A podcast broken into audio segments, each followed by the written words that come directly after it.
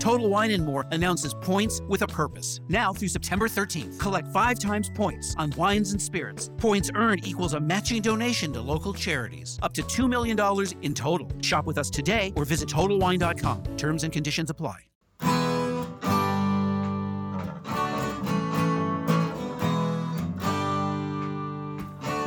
Bem-vindo a mais um podcast do Senhor Tanquinho. Eu sou o Guilherme. E eu sou o Rony. E aqui a nossa missão é deixar você no controle do seu corpo.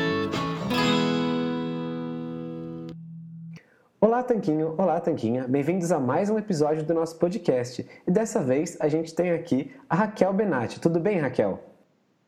Tudo tranquilo, tudo ótimo. A Raquel é portadora da doença celíaca e é membro fundadora da Associação de Celíacos do Brasil, da seção do Rio de Janeiro, inclusive foi presidente de lá.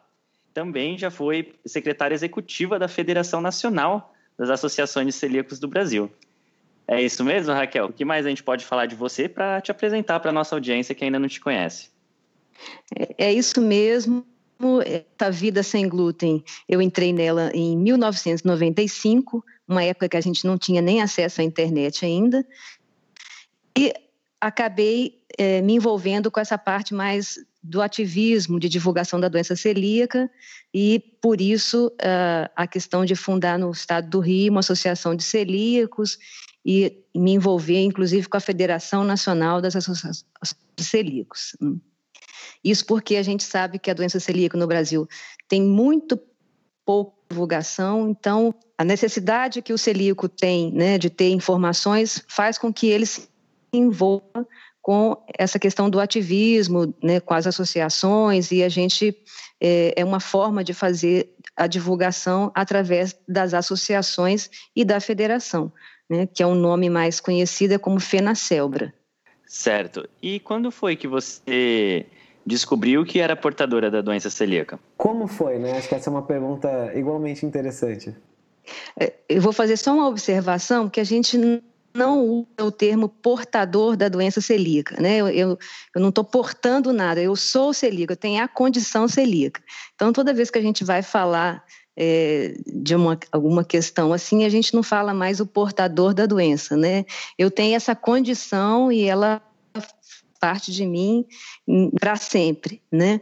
Eu, em 94, eu, no finalzinho de 1994, eu tive o meu diagnóstico, mas isso após mais de 20 anos de é, um tour por consultórios, é, hospitais, buscando uma resposta para uma saúde debilitada e né, até que acho que já estava chegando no fundo do poço, finalmente encontrei um, um profissional de saúde que conseguiu olhar para aquilo que estava todo mundo vendo enxergar que era doença celíaca. Né?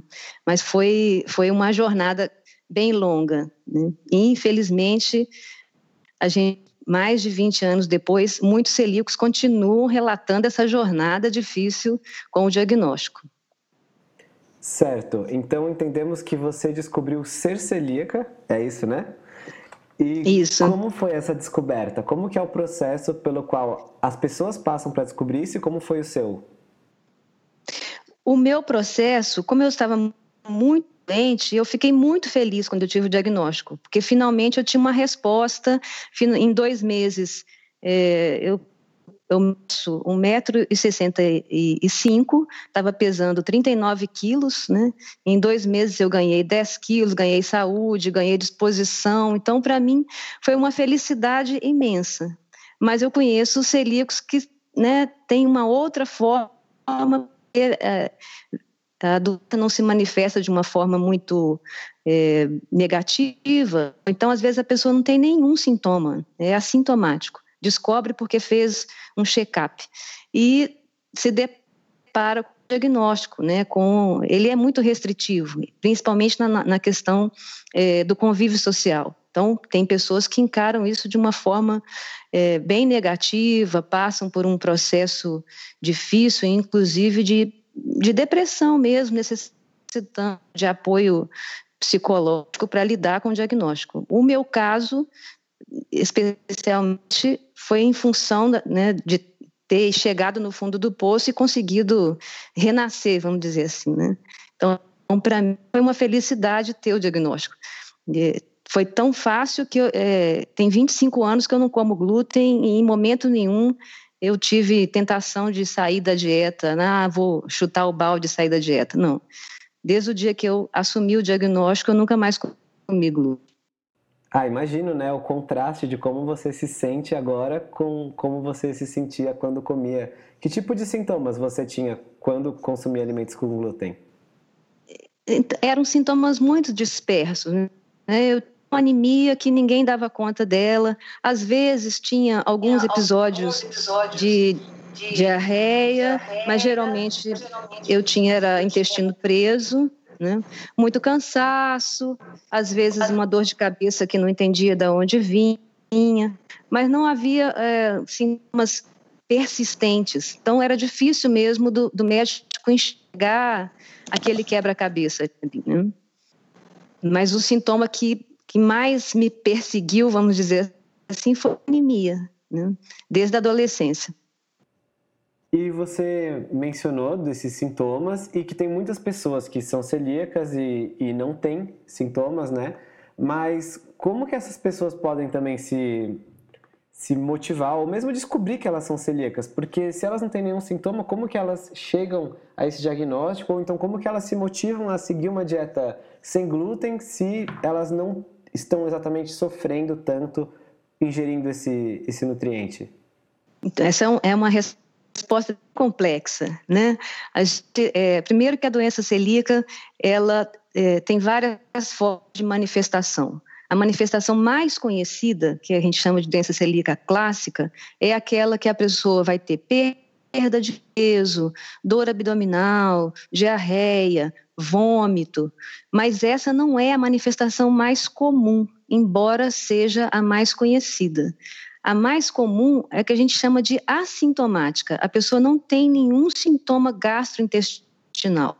Às vezes ela vai ter uma anemia, ela vai ter um processo, é, às vezes na pele, né, algumas bolhas que coçam muito e que se manifestam é, nos joelhos, nos cotovelos, e que a pessoa não consegue é, se livrar daquilo. Às vezes a pessoa vai ter é, enxaqueca, é, às vezes osteoporose. Então, é, é difícil, é um diagnóstico difícil. O médico precisa ter conhecimento e precisa lembrar da doença celíaca no momento em que ele está investigando alguma queixa do paciente. E a gente também precisa observar a história das famílias. Onde você encontra doença autoimune, é importante investigar a doença celíaca. Se você tem gente na família que tem é, tiroidite de Hashimoto, diabetes tipo 1, artrite reumatoide, lúpus. É importante você lembrar da doença celíaca e, quando for fazer um exame de sangue, acrescentar os exames específicos da doença celíaca. Isso, quando o médico tem conhecimento, ele desperta o olhar e consegue identificar. Por isso que eu disse que muitas pessoas, ao fazer um check-up, o médico está atento e inclui né, nos exames de sangue lá o antitransglutaminase, o antiendomísio, e vem aquele resultado positivo, a pessoa é encaminhada para fazer uma endoscopia é, com biópsia do duodeno e descobre que é celíaca. Essa pessoa que é assintomática, é mais difícil para ela mesmo fazer a dieta, porque ela vai comer glúten e não vai ter sintoma gástrico. Ela não vai ter um sintoma é, de ficar doente em casa, de precisar desidratar e precisar de atendimento com urgência num hospital.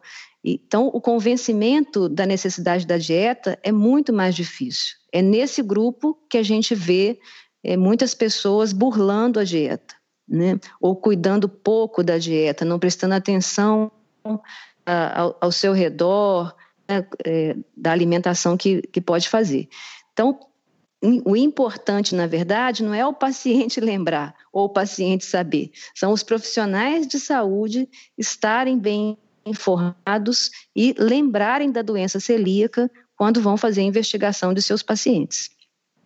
É, então é, é, muito provável que, devido à dificuldade de diagnóstico ou então ao esquecimento né, da, de, dessa possibilidade, é provável que existam mais, muito mais pessoas com doença celíaca do que o que a gente sabe hoje em dia, porque a gente costuma ver em, que existe cerca de 1 a 2% das pessoas com doença celíaca. Então, talvez seja mais do que isso, de, por causa das pessoas não diagnosticadas ainda?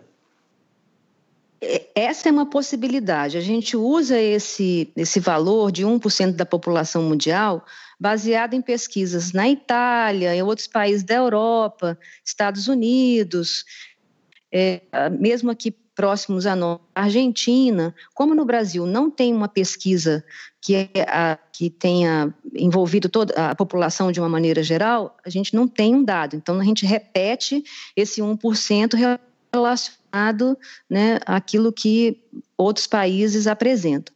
O que a gente diz é que no Brasil, provavelmente 95% dos celíacos não tenham sido diagnosticados. Tem, é, a maioria dos países a gente vê dados de 80% da população celíaca ainda não diagnosticada. No Brasil a situação é pior ainda, né? é, é mais difícil. Então, não é que tenha mais celíaco, talvez, mas ainda tem pouco celíaco diagnosticado. E, além dos celíacos, a gente tem aqueles que apresentam problemas com o glúten, mas não têm a doença celíaca, né? Que são as pessoas que são sensíveis ao glúten. E uma diferença é que a doença celíaca é autoimune e a sensibilidade ao glúten ainda não foi estabelecido bem tem um componente autoimune, o que está envolvido aí. Esse percentual de pessoas é bem maior. Ah, certo. Ah, Raquel, inclusive, já que você tocou no assunto, acho que seria legal a gente definir, né, tentar definir o que é a doença celíaca e depois o que é a sensibilidade ao glúten. Então, em palavras é, do cotidiano, a doença celíaca né, é o o organismo reagindo às proteínas presentes no trigo, cevada e centeio. Né? A gente chama de glúten, mas é, é um nome genérico. Né? Cada um desses cereais tem as suas proteínas específicas que vão é, provocar uma reação autoimune no corpo das pessoas que geneticamente predispostas a desenvolver a doença celíaca o que, que acontece? O corpo não reconhece aquela proteína como alimento. Entende que aquilo é o inimigo, ataca aquele inimigo. Esse ataque, né, ele acaba provocando uma inflamação no intestino delgado das pessoas. O intestino delgado, ele tem uma série de velocidades que é onde os alimentos, né, os nutrientes dos alimentos são absorvidos. Com essa inflamação, essas velocidades ficam achatadas e o celíaco deixa de absorver esses nutrientes, o que vai gerar uma, uma série de problemas né, no organismo dele. A, a doença celíaca ela é sistêmica, ela não atinge só o sistema digestório, ela vai se manifestar manifestar em vários sistemas do nosso organismo. Então, a gente vai ver é, problemas neurológicos na pele, nos ossos, nos dentes, na visão, né?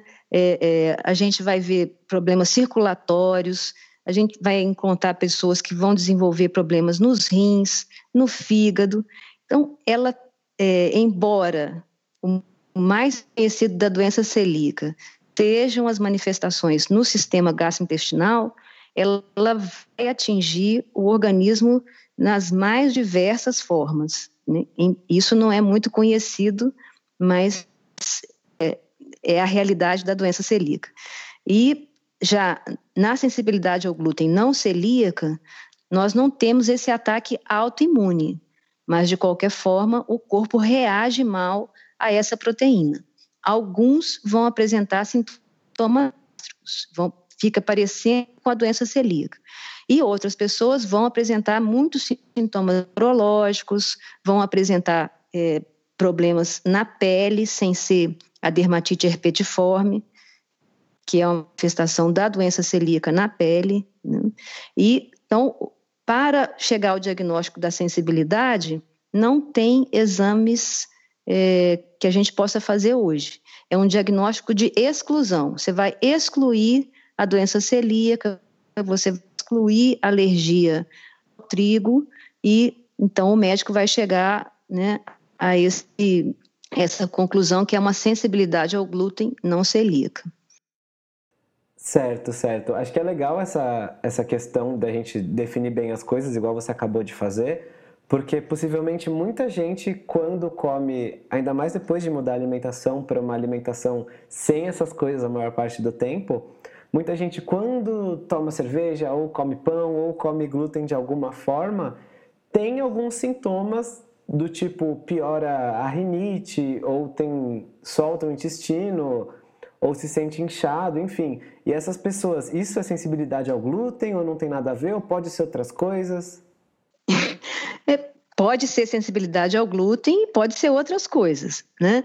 O que a gente tem visto, se na doença celíaca a gente tem 1% da população, na sensibilidade ao glúten, os pesquisadores já falam de 6 a 20% da população fazendo é, é, alguma reação a essa proteína. Então, pode ser que, na verdade, a pessoa que estava muito tempo sem comer glúten, tomou uma cerveja no final de semana, se sentiu estufado, pode ser que ele tenha reagido à levedura daquela cerveja, mas pode ser uma reação de sensibilidade. E pode ser uma reação como celíaco. Né?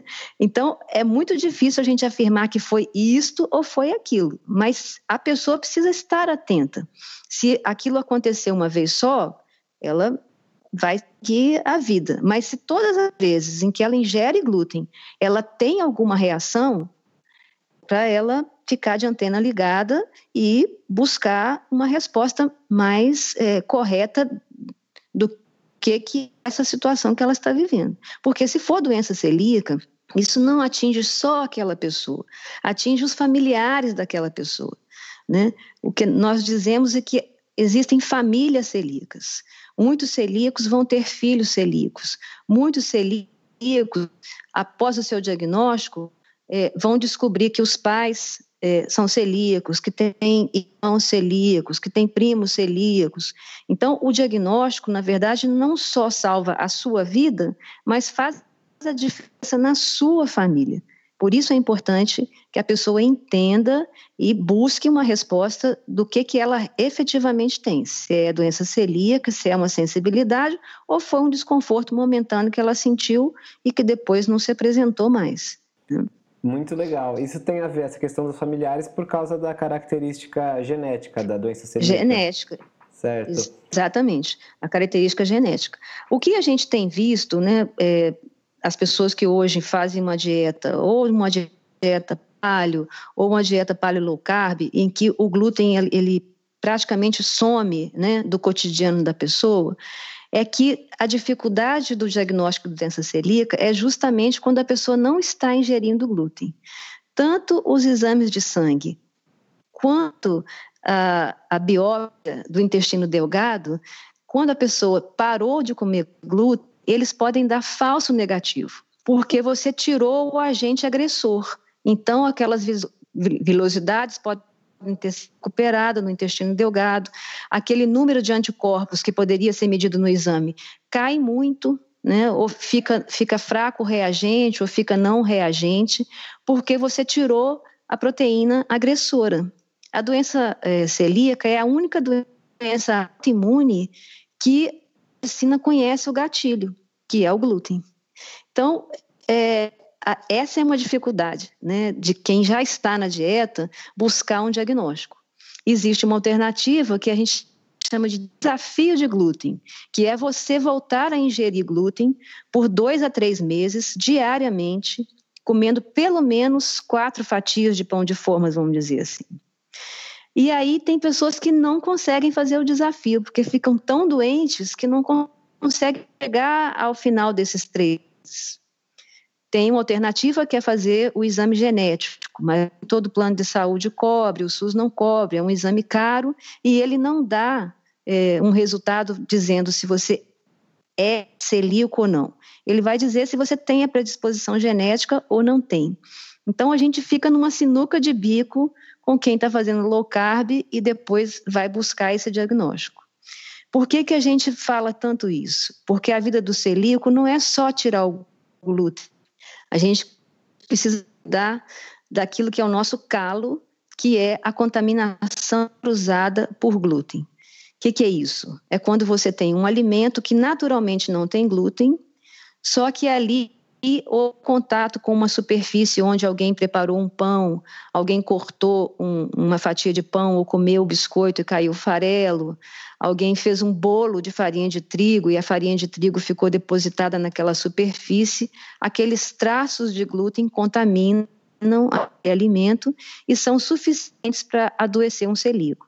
Então, é nisso que a nossa vida social fica bastante restrita, porque aquela questão de sair com os amigos para comer em qualquer lugar fica mais complicado. A gente não é qualquer restaurante que a gente consiga comer, não é na casa dos amigos, às vezes a gente também não consegue comer, pelos riscos dessa contaminação cruzada. Então, diferente do que as pessoas imaginam, que é só tirar o glúten, esse só aí, ele precisa ser jogado fora é tirar o glúten, cuidar da contaminação cruzada. E isso é uma tarefa é, bem, bem complexa e muita gente não dá conta dela, inclusive. Né? Aí, nesse caso, você fica limitado a alguns restaurantes que tenham essa, por exemplo, uma cozinha sempre livre de glúten, ou você leva a sua marmita? Quais são as opções mais comuns então, nesse caso? Então, tem muitas. A gente tem muitas alternativas, né? Cada pessoa se adapta. Eu, Raquel, no meu caso, eu prefiro comer em casa antes. Eu sou preguiçosa, não gosto de levar marmita. Eu esqueço a bolsa, imagina se não vou esquecer a marmita. Então, eu prefiro me alimentar antes e estar com as pessoas nos lugares que elas combinam. Nós vamos. É... Eu evito, por exemplo, quando me convido para pizzaria. Por quê? Porque é um lugar que a farinha de trigo está no ar, né? Então, é, é, fica nas mesas, fica nas cadeiras. Mas, se for o caso, a gente escolhe uma, uma mesa bem próxima da porta, né? Que fica com menos possibilidade de contato. Mas eu prefiro comer antes e ir ao restaurante com as pessoas, porque eu gosto é de estar com as pessoas. Outros celíacos têm muita facilidade de preparar marmitas, de gostam muito de cozinhar cozinhar, então levam suas marmitas. E ainda tem outras possibilidades, que é você conversar no restaurante e ver se há possibilidade de te servirem alguma opção sem glúten segura. Isso significa ter é, uma panela muito bem limpa, é, num local da cozinha que você não tenha manipulação de farinha de trigo. Então, as alternativas existem. Cada celíaco vai se adaptar àquela que mais lhe convém. Eu, como sou preguiçosa, não tenho essa essa vontade de cozinhar e levar muitas coisas gostosas na marmita, eu acho mais fácil me alimentar em casa e vamos para a festa. E tem, é, eu tenho uma vantagem que eu, além de celíaca, eu desenvolvi diabetes autoimune. Então, eu preciso de uma alimentação que, além de sem glúten, ela tem que ser baixa em carboidrato. Então, a minha dieta é uma dieta sem glúten, sem leite é, e low carb. Então, a gente aprende a fazer jejum, né? E aí, para mim, é tranquilo. Se tiver que ficar a noite inteira sem comer, estamos lá no jejum e vou curtir, vou tomar uma água mineral com gás, tomar um, uma limonada suíça e vai tudo bem. Mas cada celíaco se organiza né, da forma que, que se sinta bem, se sinta com segurança e, e não fique com fome, nem, nem tenha que correr o risco de comer algo contaminado. Né? Então, Raquel, pelo que eu entendi, é, é uma dúvida também que me surgiu enquanto você falava, é, a grande vantagem, né, o grande motivo que teria de se ter esse diagnóstico de ter a doença celíaca antes de iniciar a dieta low carb ou durante, como você falou, fazendo é, consumindo glúten por três meses, seria justamente para a pessoa saber, né, que ela não, ela tem que tomar muito cuidado com o que ela vai comer para não correr o risco da contaminação cruzada. Isso, seria a gente por isso faz esse, esse alerta né, de que é importante porque é, é, é, muito diferente de você apenas evitar o glúten, de você fazer uma dieta sem glúten restrita e sem contaminação cruzada. É, então, a, a, o que a gente alerta é porque às vezes a pessoa faz low carb, ela não comeu glúten, mas ela, ela comeu coisa que estava contaminada com glúten. Vamos dizer assim, ela pediu uma salada, o garçom trouxe a salada com aqueles pãezinhos por cima, os croutons. Ah, você tira, encosta o pão ali e come a salada aquela salada está contaminada por glúten. Se a pessoa é celíaca e não sabe, ela pode passar mal com aquilo depois e não vai conseguir entender. Ela vai ter, é, ela vai ter uma fadiga que ela não está conseguindo entender de onde vem aquela fadiga. Ela vai, é, embora esteja fazendo low carb, ela vai apresentar algumas alterações nas enzimas do fígado e ela não vai saber por que que é e já é doença celíaca. Ela vai ter algumas as manifestações neurológicas de dormência na mão, dormência nos pés, e não vai entender que pode ser uma reação né, a essa contaminação cruzada. Então, o, o, nosso alerta é no sentido de que a pessoa precisa saber se ela é celíaca ou não antes de tirar o glúten. O, o nosso mundo é glutenado. Você é entra é no ônibus, você senta na, na, na cadeira alguém acabou de comer um, um pacote de bolacha recheada, aquilo está cheio de farelo de trigo, né? Você entra no táxi, alguém comeu, está cheio de farelo de trigo. Você vai no escritório, alguém comeu um, um, alguma coisa que caiu farelo na, em cima do seu computador. O, o trigo está em todos os lugares. E o celíaco, ele passa a ser aquela pessoa que tem a antena ligada 24 horas para isso. Isso faz parte nossa rotina e passa a ser uma coisa é, é, automática esse cuidar, né? E quem não sabe que é celíaco não imagina. Mas eu não como glúten, mas o contato que essa pessoa está tendo com os traços de glúten é, é constante. Inclusive em cosméticos, né? Batom, é, creme é, para o rosto, é, shampoo. Quanta gente que usa shampoo e, e, e, sem querer o cabelo encosta na boca, passa a mão na hora de, de, de tomar banho, acaba engolindo shampoo, né? Então, a gente tem contato com traços de glúten o dia inteiro, né? E, e o celíaco aprende a lidar com isso. Ele faz análise de risco, ele faz, é, ele consegue saber onde o glúten pode estar escondido. E quem apenas só faz low carb e não sabe se é celíaco, não está preocupado com isso, nem sabe disso, né? Nem nunca ouviu falar disso. Né? Nossa, nesse e, ponto e... é muito, muito legal essa divulgação de informações que você está passando agora e tal, porque imagino que muita gente talvez esteja passando por essa situação que você disse. A pessoa comeu salada e se sente mal depois e não, não consegue e, nem E não tá sabe tá identificar. É, o que está às vezes o molho que ela usou na salada é um molho que você vai olhar no rótulo, não, mas era só um molho de iogurte. Vai, pede, pede o potinho para você ver. Às vezes está escrito lá que foi né, engrossado com trigo ou que né, tem algum tempero que, que podia ter, ter glúten. Então é, é, é uma preocupação da gente, né, porque a, a colocar, embora a mídia goste muito de falar que é é mais uma dieta da, da moda, né? A gente que já faz low carb sabe que é uma dieta que salva vidas, né? E que cada vez mais a gente quer que as pessoas conheçam e que é, tenham acesso a essa informação e possam experimentar isso, né? É. Mas elas precisam saber também de outras coisas que estão envolvidas, né? É, inclusive no aquele no iogurte integral que fala que só vai dois ingredientes, vem escrito que pode conter traços de glúten, né? Então, para quem tem a doença celíaca, tem que tomar cuidado realmente com então, todos é, os alimentos, é um, né? É, esse, a gente aprende a ler rótulo muito bem, inclusive quando a indústria erra no rótulo, a gente consegue identificar onde está o erro né, e não consumir o produto. Então, é, são, são várias coisas que o celíaco fica especialista, né?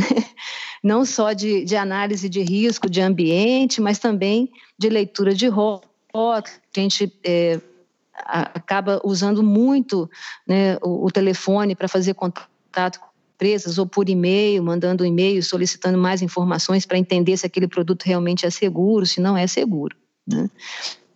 E... Uma questão que eu, que eu queria falar é, só, é que eu esqueci de com, comentar, que a doença celíaca, até os meados do ano 2000, muita gente não sabia que era uma doença autoimune. né? Porque quando ela começou a ser mais divulgada, não havia essa informação de que era uma doença autoimune.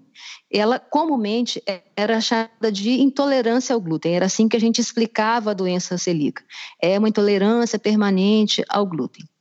Depois é, a medicina é, avançou, mais pesquisas começaram a ser feitas, veio a questão né, de confirmação de que era uma doença autoimune, a, a, a gente começou a ver uma mudança no uso desse termo. E aí os médicos começaram a usar o termo intolerância ao glúten para dizer aquelas pessoas que não eram celíacas, mas que tinham algum probleminha com o glúten, que a gente chama hoje de sensibilidade ao glúten celíaca. E isso gerou muita confusão, porque alguns médicos mantiveram o termo intolerância ao glúten como sinônimo de doença celíaca, e outros usaram o termo intolerância ao glúten para dizer que não era doença celíaca, era uma intolerância. E as pessoas, quando vão conversar conosco, nas associações, nos grupos de celíacos, não entendiam muito bem o que, que elas tinham sido diagnosticadas. Então, se era doença celíaca mesmo, se elas estavam fazendo corretamente a dieta, se era sensibilidade ao glúten. E a partir de 2012, isso não é uma situação só no Brasil, isso é uma situação que a gente viu ser repetida eh, na Europa, Estados Unidos. Alguns especialistas da área, 15 ou 16 especialistas, se reuniram e construíram um consenso, um consenso sobre essa celíaca. E fizeram uma solicitação que esse termo, intolerância ao glúten, ele fosse evitado, justamente para que as pessoas não tivessem dúvidas sobre os seus diagnósticos. Então, a gente, é, embora ainda encontre muitos textos na internet explicando a doença celíaca como intolerância ao glúten, a gente também vai encontrar muitos textos na internet falando de sensibilidade ao glúten, referindo como intolerância ao glúten. Então, as pessoas precisam ficar atentas quando encontrarem esse termo para tentar identificar qual é o uso que está sendo feito ali, se é sinônimo de doença celíaca ou, do, ou sinônimo de sensibilidade ao glúten não celíaca. Ah, perfeito alerta. Inclusive, a gente mesmo já cometeu esse erro logo que a gente começou a falar sobre essa questão e uma leitora alertou a gente, a gente foi pesquisar mais e viu, e realmente exatamente isso que você falou foi o que a gente acabou lendo e se corrigindo depois. E, Raquel, eu fiquei com uma dúvida no assunto anterior, que você falou do ambiente da pizzaria ser sempre contaminado. É, o glúten pode estar no ar e, é, e isso afetar um, uma pessoa que tem a doença celíaca? Uh, vou, vou, voltar um pouquinho vou falar de uma questão que é desordens relacionadas ao glúten. Além da doença celíaca, a gente vai encontrar a alergia ao trigo e também vai é, encontrar a ataxia de glúten, que é um, um, uma doença neurológica que desencadeada pelo glúten. Muitos celíacos, eles vão desenvolver, às vezes, as três desordens relacionadas ao glúten. Você vai ter um celíaco alérgico a trigo. Essa pessoa, ela vai ter sintoma respiratório também. Ela pode ter asma, ela pode, é, num ambiente, por exemplo, de pizzaria, ela pode começar, os olhos a lacrimejar, a garganta começar a coçar, ter uma crise de espirro. Então, é muito comum o celíaco essas duas manifestações, né? A manifestação autoimune e a manifestação alérgica. Então, só de estar naquele ambiente onde a farinha é manipulada e a farinha ela, ela fica suspensa no ar muito tempo, né? Ele vai respirar uh, uh, aquele ar né, enfarinhado e pode ter uma crise alérgica. A farinha se deposita nas mesas, nas cadeiras, né, nos pratos, talheres, nos copos. Então, é um ambiente que, é, por mais limpeza que se faça naquele local, né, para o celíaco é um ambiente de risco. Eu não sei se você já viu é, determinados lugares, quando estão muito cheios, né, no, no pico do atendimento, o garçom não tem tempo de ficar limpando, limpando, limpando. Ele troca a toalha, ele troca o papel, é, algum lugar que esteja muito sujo, ele vem com um paninho, né? Mas é o glúten passando de mesa em mesa em mesa. Então, a gente evita esses ambientes. Mas, às vezes, acontece de você estar. Então, a gente precisa entrar com as antenas ligadas quem tem alergia a trigo, mais ligada ainda, porque há o risco, né? Algumas pizzarias, elas têm muito bem separado, que é o salão onde vai servir a pizza e o que é a cozinha. Outras não. O, o, o pizzaiolo prepara ali na sua frente a pizza, né? É aberto. Então, o, o trigo está rodando ali. Isso é um, é um risco. Certo. E aí, a reação que cada pessoa vai ter uh, quando ingerir esse glúten, mesmo que seja só traços dele, né, num lugar que às vezes ela nem sabia que tinha, vai variar de pessoa para pessoa, ou no caso das pessoas que têm sensibilidade ao glúten, varia o grau de sensibilidade, e nos doentes, nas pessoas com doença celíaca também varia? Como que funciona isso?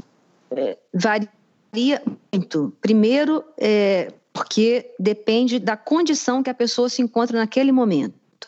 Se foi uma pessoa que acabou de receber o diagnóstico de doença celíaca, ainda está com o intestino muito inflamado, está com biose, né, está com o sistema é, imunológico muito a, a, ativo, né, é, essa pessoa pode reagir de uma forma é, mais exacerbada do que um celíaco que já está nessa estrada há muito tempo, já curou o intestino, a saúde já é melhor, então, ele é, talvez tenha uma reação menos exacerbada, mas isso varia muito. Né? É de celíaco para celíaco e também dos sensíveis ao glúten. Cada um vai ter. Gente, por exemplo, que vai, vai sentir apenas um espasmo nas pálpebras, outro vai sentir espasmo né, no, no dedo polegar. Tem gente que vai sentir que é, ficou, a memória sumiu, perdeu memória a pessoa não sabe onde que está, esqueceu, botou a chave, não sabe onde deixou o carro, é, dá branco, assim, né? A gente tem uma, tem uma, é uma sensação muito, muito estranha você tem quando o, cérebro parece que deu um pane. E isso tem muito celíaco que relata esse sintoma. A, a, a atenção, você fica sem atenção completamente, esquece as palavras, as reações são muito variadas, muito. E por isso a dificuldade é, dos médicos enxergarem né, o diagnóstico quando você não tem a sintomatologia clássica. Né? Essa questão da memória, da, da atenção, ela é muito comum quando tem uma contaminação comeu alguma coisa que estava contaminado. Passou uns três dias que você estudou, tentou aprender, não conseguiu, não lembra nada do que você fez. Esse é um sintoma bem comum. Entendi. Nossa, nem imaginava esses sintomas. E a questão que você tinha mencionado antes da diabetes autoimune, dieta low carb, junto com uma dieta sem glúten, você podia falar um pouquinho mais sobre isso? Sobre por que as pessoas estão cada vez mais seguindo uma dieta mais baixa em carboidratos dos celíacos?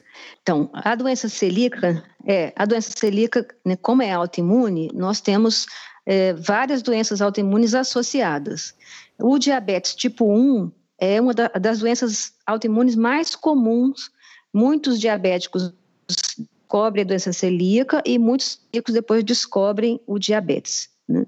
Então, a gente é, vem buscando alertar as pessoas que fiquem atentas à, história familiar né, de doença autoimune para que consigam identificar tanto a tireoidite de Hashimoto quanto diabetes, artrite reumatoide.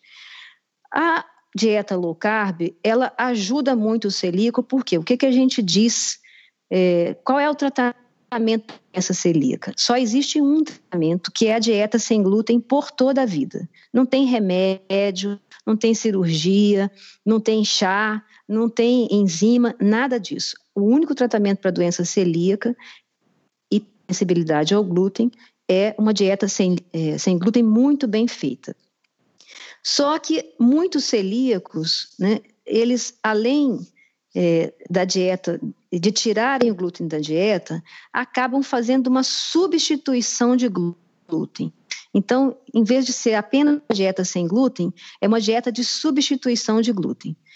Quando você recebe a notícia que você não pode mais comer pão, não pode mais comer pizza, não pode mais comer macarrão, não pode mais comer bolo, não pode mais comer coxinha, a primeira reação é você buscar substitutos para isso. Às vezes você nem gostava de pão e nem gostava de coxinha, mas agora, como a gente não pode comer, vamos buscar as alternativas. E costuma acontecer um desequilíbrio muito grande dessa questão dos macronutrientes, às vezes, né? A gente perde a mão. Então, alguns celíacos eh, já estão com sobrepeso, a gente já está vendo alguns casos de celíacos com resistência à insulina e até diabetes tipo 2. Mas existem aqueles casos dos celíacos com diabetes autoimune, ou diabetes LADA, ou, ou tipo 1 juvenil, né? E aí é onde a, a, a, dieta low carb, ela é o casamento perfeito, que é de ser sem glúten, ela é baixa em carboidratos. Então a gente consegue é, atuar nas duas doenças autoimunes, o diabetes e a doença celíaca, e tem um resultado muito bom, muito positivo. O meu, meu diabetes eu consigo controlar ele hoje sem medicação, apenas com a dieta. Consigo ter uma hemoglobina glicada mais próximo de 5, uma glicemia de jejum né, menor que 100 e consigo seguir com a minha vida fazendo dieta low carb. Muitos celíacos se beneficiam da dieta paleo, né, quando eles é, é, tiram os outros cereais e seguem uma alimentação mais natural, longe do industrializado.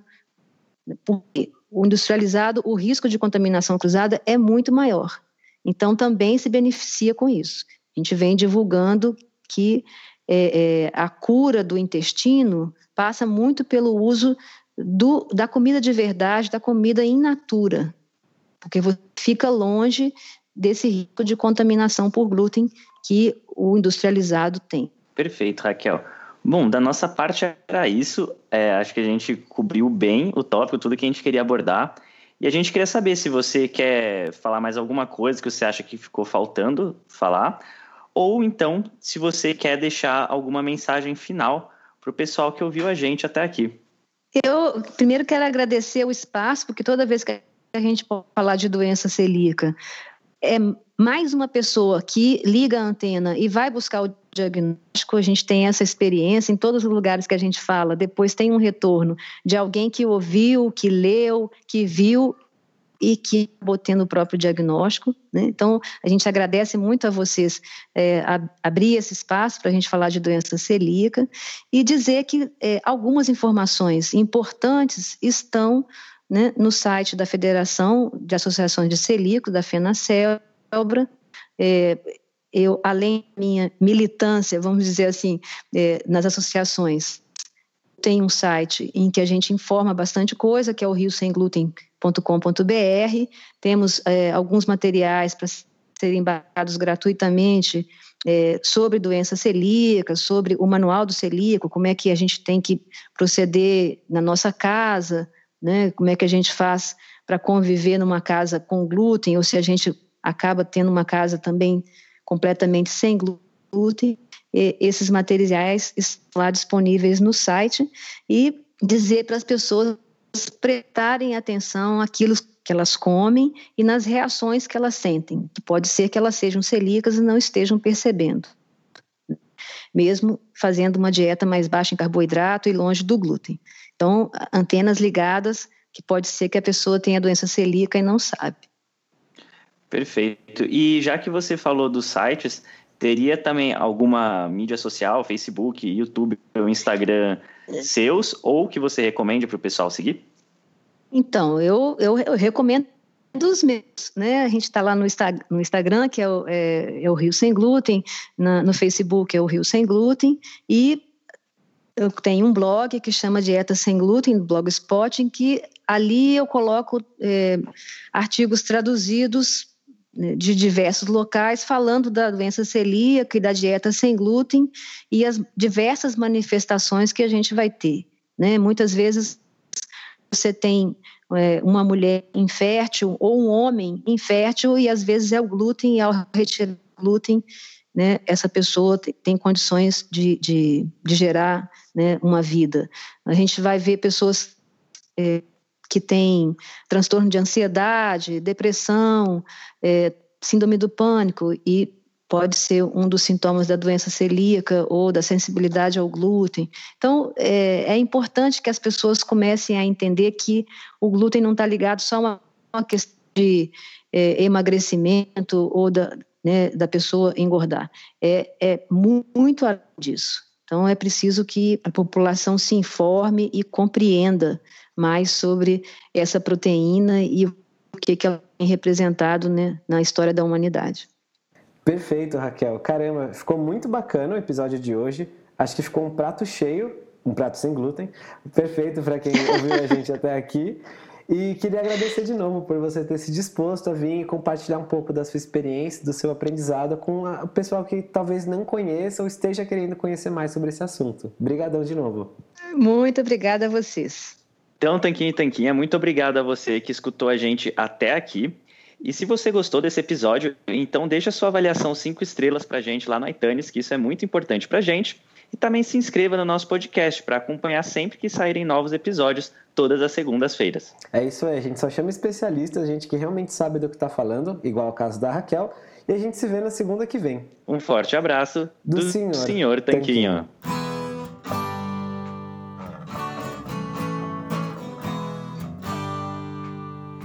Você acabou de ouvir mais um episódio do podcast do Senhor Tanquinho. Não deixe de se inscrever para não perder nenhum episódio com os maiores especialistas para a sua saúde. Total Wine and More announces points with a purpose. Now through September 13th, collect five times points on wines and spirits. Points earned equals a matching donation to local charities. Up to $2 million in total. Shop with us today or visit TotalWine.com. Terms and conditions apply. New to Medicare? Start now. Go to myhealthpolicy.com to learn about some of the top rated Medicare Advantage plans in your area, including plans for $0 a month in plan premiums, low out of pocket costs, and expansive provider networks. If you're thinking about a Medicare Advantage plan, myhealthpolicy.com is a great place to go to find a plan that meets your needs. Learn more about your options, even talk with a licensed insurance agent. myhealthpolicy.com. New to Medicare? Go to myhealthpolicy.com. With myhealthpolicy.com, you can compare plans from some of the nation's top insurers. Start now to find a plan and apply online. myhealthpolicy.com makes it easy to find a Medicare Advantage plan in your area, including plans for $0 a month in plan premiums, low out of pocket costs, and expansive provider networks. My decision, my Medicare. myhealthpolicy.com com.